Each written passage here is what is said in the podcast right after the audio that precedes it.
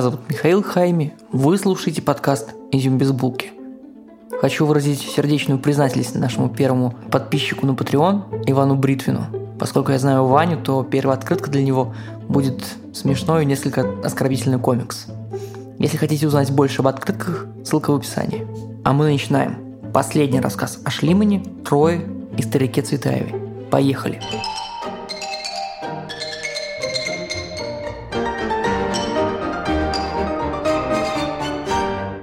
Думали ли вы когда-нибудь, почему магического зоолога в Гарри Поттере зовут Скамандр? Ну, очевидно, что это из-за созвучия со словом «саламандра». Но, помимо прочего, Скамандр, по-древнегречески «скмандрос», первый царь троянцев, первый царь – предтеча Одиссея. Как Ньют – предтеча Гарри Поттера. Согласен, немножко высосанный из пальца и перетянуто за уши. Так, пять тысяч лет назад рядом с рекой Скамандр живут люди. Свою маленькую страну называют по имени вождя Троса – Троя. Главное поселение Трои основывает сын Троса – Ил. Город называется Илион, поэтому эпос Гомера называется Илиада, потому что атакуют город Илион, пытаясь подчинить себе царство Троя. Тут не нужно строить замков. Царство – это крепость и несколько пастбищ рядом. Одиссей – царь острова Итака, потому что у него самый большой свинарник и больше всего свиней. И Троя стоят в мелкой лагуне между Черным и Мраморными морями. В этом месте легко грабить корабли, легко организовывать прототаможенный пункт и, угрожая грабежом, собирать дань с судов. Также легко торговать. Поэтому на этом месте существовало около 10 городов в течение трех тысяч лет. От Трои 0 до Трои 9. Так называемая Троя 2 существовала две с половиной тысячи лет до нашей эры. Это один из богатейших городов своего времени. Настолько богатый, что часть золота и серебра будет спрятана в большую амфору у стены и забыта, а вовсе не использована. Через 1200 лет в городе Троя-7 идет война. Людей не успевают хоронить, и археологи находят останки трупов прямо на предполагаемых улицах города. И это подтверждает Гомеровскую Илиаду. Трою-8 строят чуть в отдалении от Трои-7. Отчасти поэтому раскопки сложно проводить, а находки датировать. Отчасти потому, что эти старые Трои засыпало песком и пылью тысячи лет, и центр торговли между Эгейским и Черным морем перенесся в город Константинополь. Генрих Шлиман, о котором все думают полярно, или неутомимый энтузиаст, или дилетант, чья мания Гомером привела к разрушению многих построек в откопанной им Трое. Нашел Трою по дикому стечению обстоятельств. Он путешествовал в этом регионе и опоздал на пароход, чтобы уплыть от Троады, когда был замечен Фрэнком Калвертом, который убедил его, что Троя под их ногами – и предложил купить соседний участок земли для совместных раскопок. Получилось так, что Генрих I нашел Трою на своем участке, потому как город после той войны перестраивали именно в ту сторону, где потом землю купит Генрих. Помните, мы говорили про имена в начале, Скамандр и остальные. Так вот, как вы знаете, Одиссей и Улис одно и то же имя, но в греческой и в римской транскрипциях. Шлиман, который немец, Генрих только для немцев. Для русских он был Андреем, для греков – Эрикосом. Не знаю, что вы будете делать с этой информацией, просто теперь живите с ней.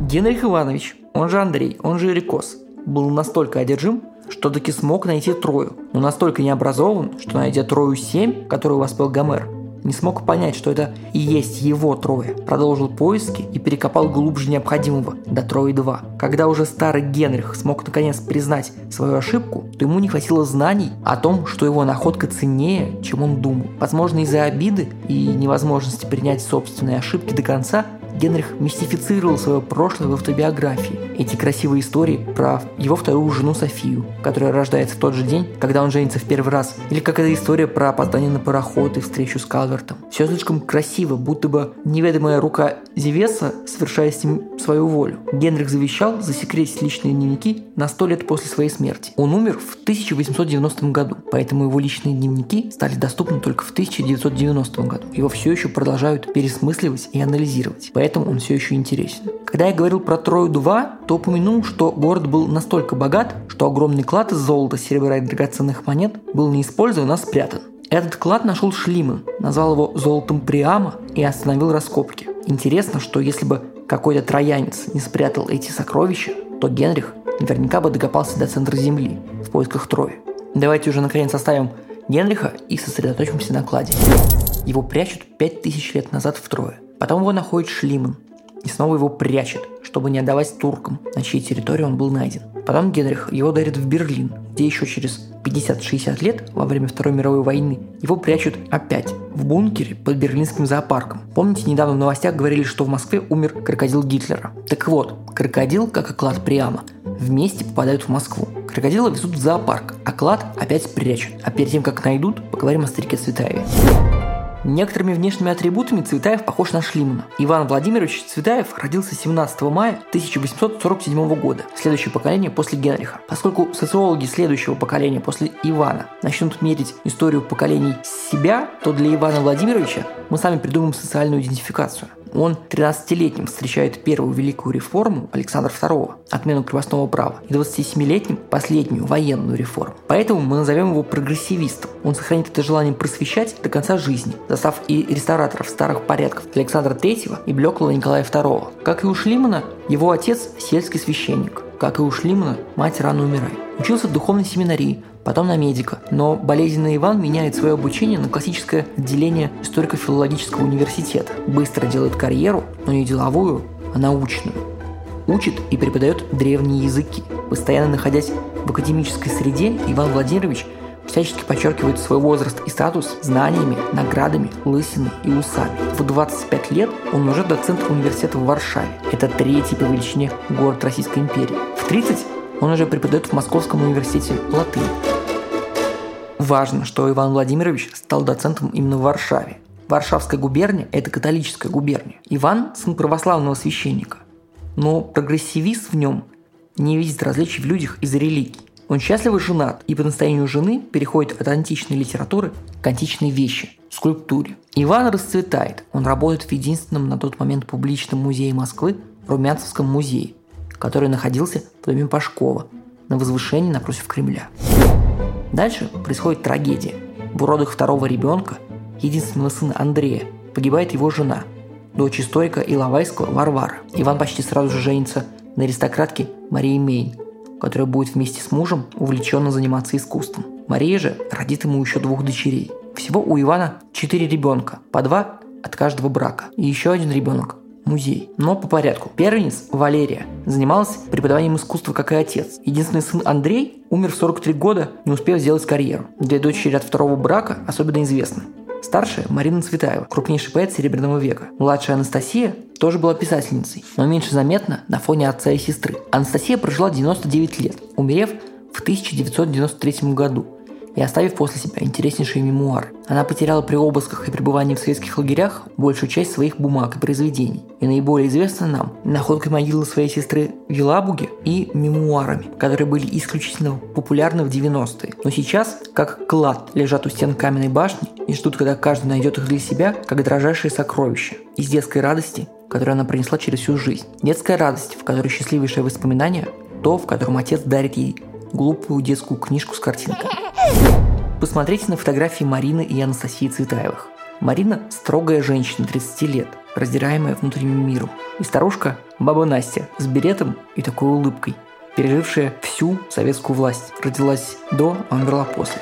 Баба Настя нам поможет дополнить портрет Ивана Цветаева. Первое. В доме Цветаевых ставили елку на Рождество в сочельник 24 декабря по старому стилю и 6 января по новому. Рождество – самый главный и светлейший праздник. Все-таки Иван воспитан священником. Елку убирают сразу после Рождества 26 декабря. Все-таки Иван работает в академической среде и на детские уговоры не ведется. И второе воспоминание. Каланчевская площадь и Николаевский вокзал. Сейчас площадь трех вокзалов и Ленинградский вокзал. Иван – доцент кафедры истории и искусств Московского университета и рассказывает дочкам, до чего уродливое здание вокзал. Для нас с вами оба здания, близнеца, в Москве и в Петербурге – это историческая застройка. Для Ивана – сравнительно недавний новодел. Он разносит здание, как казенный, уродливый, несимметричный сундук с глупой башней сверху. Я несколько раз присматривался. Второй этаж, правда, меньше первого. Размеры окон сильно разнятся. Башня с часами какая-то глупая, действительно. Мелкие архитектурные элементы тоже как будто не к месту. Но самое ценное – это слово «казенный». Знаете, лужковский стиль. Плексиглаз на фальшивой меди. Вот это и правда казенный стиль. Надеюсь, что к этому моменту у вас сложилось какое-то впечатление от Ивана. Он работает в университете и разбирает Авгиевы конюшни. Этот застоявшийся навоз надо вымывать. Его предшественники учили студентов искусству по плохим каталогам, где ничего не разобрать. Его коллеги учат студентов искусству тех стран, где они сами ни разу не были, и просто заучивают чужие описания исторических мест. Иван вот-вот это изменит. Но отвлечемся. Любой современный школьный учебник истории содержит куда больше информации, чем есть в распоряжении у тогдашнего университета. Искусствоведение во второй половине 19 века только зарождается. Старики махают на нее рукой, но у молодежи, как у Цветаева, загораются глаза при разговоре о каталогизации и описании древних вещей. У Шлимана в 70-е и 80-е потрясающе мало информации о том, что он нашел и как это интерпретировать. А у Цветаева уже в 90-е и в нулевые потрясающе много информации. Он даже свой курс университетский начинает с рассказов о Генрихе. Но кроме рассказов у Ивана ничего нету, показывать нечего. Императорская академия художеств в Петербурге уже сто лет учит студентов навыку рисунка, отправляя лучших студентов на пенсию за границу. Вернувшиеся студенты показывают свои рисунки-наброски оставшимся, увеличивая знания. Но у Цветаева такой возможности нету. Нужно как-то показывать студентам Парфенон в Москве. Парфенон я упомянул не случайно. В самом начале века, в 1801 году, несколько британцев крадут уцелевшие скульптуры из Акрополя в Афинах и привозят их в Лондон. В понимании похитителей они помогают сохранить культурное наследство Греции, так как Греции как страны еще не существует. От Константинополя, столицы Османской империи, Афины слишком далеко, а искусство просто ветшает под открытым небом. Эти украденные метопы и скульптуры хранятся в Британском музее, и они стали толчком к изучению древнего искусства, что в свою очередь попало на благодатную почву начала XIX века. Европейские государства поддержали Грецию в войне за свою независимость. Эллинизм получил свой ренессанс. Шлиман откопал Трою, Цветаев кое-что придумал. Вы замечали, как сильно дом Пешкова похож на Афинский Акрополь? На холме, фронтон на колоннах, на крыше статуи. Цветаев – директор этого музея. Но этого мало.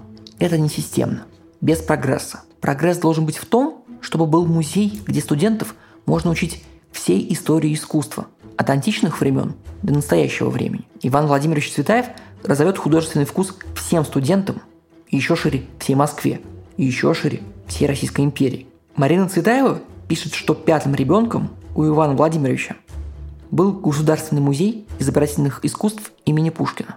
Идея о музее принадлежит не Ивану, она витает в воздухе. В 1831 году княгиня Зинаида Волконская, в современных терминах богатый оппозиционер-иммигрант, помогавшая в свое время Чадаеву и женам декабристам, уже из римской иммиграции хочет создать общественный музей изящных искусств, что, учитывая источник инициативы, не удается. И вот, в 1894 году Третьяковы даруют Москве свою картинную галерею. И на первом съезде российских художников в честь передачи Цветаев предлагает создать учебный музей истории искусства. Все начинается как в сказке. Недавно коронованный император Николай II дает первые деньги на строительство музея. Узнав об одобрении императора, многие купцы начинают жертвовать крупные суммы наличных, а также предметы искусства. Первый председатель – великий князь Сергей Александрович. Его заместитель – главный спонсор строительства Юрий Нечаев-Мальцов. Секретарь и главный устроитель Иван Цветаев. Музей заложен в 1898 году. Музей в доме Машкова похож на Акрополь и стоит выше Кремля, прямо напротив Правильской башни одной из самых первых построек Москвы. Новый музей, также в виде античного храма, строят напротив храма Христа Спасителя. Это сейчас перед музеем вековые ели. При постройке и открытии почти ничего нету. И он стоит напротив храма. И это бесит упертых славянофилов. Друг Цветаева Петр Бартенев, историк, литературовед и основатель пушкинистики, пишет своему другу Ивану. «Мне пишут про вас. Вот опасная сторона постоянного занятия языческими истуканами. Это они так про греческие статуи. Вся западная гордыня коренится в язычестве. если мы будем ее в себе развивать, то чего доброго, постепенно утратим то, что составляет прелесть русского народа, то есть сознание, что человеческая слава – мерзость перед Господом. Особенно мешает музею епископ Анастасий постоянно клевещет на Ивана в газетах. Иван преодолевает социальное давление, чтобы только продолжать заниматься музеем. Скульптуры называют ложными богами, кумирами, истуканами. Цветаев продолжает наполнять музей. Многие, например, художник-передвижник Воснецов, сетуют, что музей строят в античном стиле, а не в русском. Мы совершенно не понимаем, сколько стоит душевных сил воздвигнуть подобный музей. Он будет вторым собранием искусства от древности до современности после императорского Эрмитажа в России. И он будет университетским, академическим и доступным. Пока происходит строительство, в самом университете волнение. По мнению императорской охранки, эти дети реформ, проклятущие прогрессивисты, учат детей черти чему. Лев Аристидович Кассо, юрист, министр народного просвещения, консерватор и охранист, тайный советник царя, закручивает гайки. Временными правилами 1905 года, которые были дарованы в результате Первой русской революции, у университета слишком много вольностей. Кассо выпускает в 1911 году циркуляр, упраздняющий все эти похабные вольности. Профессора бунтуют. Треть преподавательского состава уходит в отставку по собственной воле. Известнейший из них – будущий академик Вернадский. Цветаев остается при университете, и мы думаем, что из-за страха потерять поддержку на последнем этапе строительства. У него и так проблемы. Его сняли с должности директора Румянцевского музея. Предшественник Льва Касса на посту министра народного просвещения Александр Шварц жалуется на деревню дедушки, если смотреть из Москвы, правительствующий сенат в Санкт-Петербурге. Шварц обвиняет Цветаева в пособничестве кражам из музея и требует возбудить уголовное дело. Сенат, на удивление Цветаева, поддерживает не Шварца, а Ивана Владимировича. Но он все равно отстранен от должности. Что вообще делает директор музея перед открытием? Кроме как отбивается от газетной клеветы. По большей части мечтает и ищет экспонаты. Покупает древности, пока к ним только растет международный интерес, и кое-что еще можно урвать на черном рынке. Но как привести в Москву, например, Давида Микеланджело и элементы декора дворцов, храмов? Цветаев покупает копии и слепки. Ищет в Европе мастерские, которые снимают мастер формы с шедевров заливают их гипсом, и самые первые копии получает Иван Владимирович. Этот подход использовали в императорском Эрмитаже. Художники снимали копии с рафаэлевских лоджий в Ватикане и перевозили их в Петербург. Теперь Рафаэля можно изучать в Петербурге, Микеланджело в Москве. Ну и закончим с черепашками ниндзя. Подлинники Леонардо да Винчи есть в Эрмитаже. Копии работ Донателло есть в Пушкинском музее. Ну, крыс есть, я думаю, что в обоих музеях. Старик Светаев доживает свой век в окружении искусства, которое он покупает, возит и копит, и снова покупает, возит и копит. Музей, наконец, открыт в 1912 году.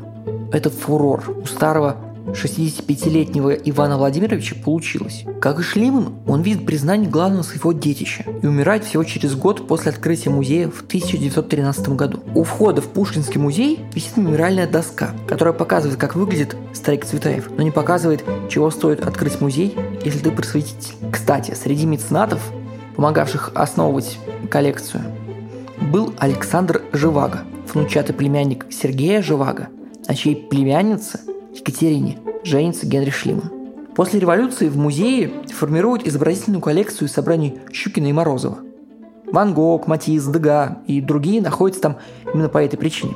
В Советском Союзе музей называют Пушкинским. Он становится открытым для всех. В запасах и архивах формируют богатейшие коллекции, куда, среди прочего, после войны в конце 40-х привозят странный, много раз спрятанный перед этим клад, который Генрих Шлиман назвал кладом Приама. И самое смешное, что этот клад опять прячут. Он был доступен публике 50 лет с 1890 по 1940 года в Берлине и снова скрыт, но уже в Москве, с 45 по 95. Раскрытие дневников Шлимана в 90-м приводит к волне Шлимана... шлиманомании. Клад все считают потерянным, а после он смущенно выставляется в Государственном музее изобразительных искусств имени Пушкина в Москве. И я вам рекомендую первым же делом, как только кончится карантин, идти в Пушкинский музей смотреть наклад Приама. А когда вы будете разочарованы его размером, составом и вообще там нечего разгадывать, подумайте о двух вещах. Пушкинский музей – это интересный памятник великим реформам.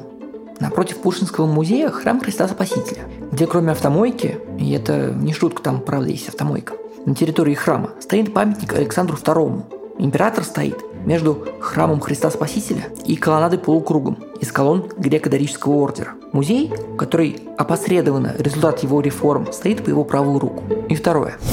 В самом начале эпохи Возрождения, в 15 веке, в библиотеке монастыря Монтекассино, это к тому моменту 400 лет как культурный центр Италии, нашли единственный, дошедший до нас, десятитомный трактат об архитектуре римлянина Витрувия. Основываясь на этих книгах, будут работать все четыре черепашки-ниндзя. А Леонардо да Винчи нарисует будто препарированного человека золотого сечения, витрувианского человека. чем популяризирует и возрождает старые идеи предков. Потом, в эпоху просвещения, вандализм англичанина Элджина и его желание сохранить память приведет к переезду греческого искусства в европейские умы. И мы с вами все результаты этого переезда. И у нас есть свой храм культуры в виде Пушкинского музея, где находятся будто бы забытые уникальные предметы искусства. И у нас есть свой акт вандализма в виде шлимановского воровства у целой Османской империи. Надеюсь, что плоды Генриха и Ивана Владимировича зайдут так же широко, как плоды Витрувия и Элджина.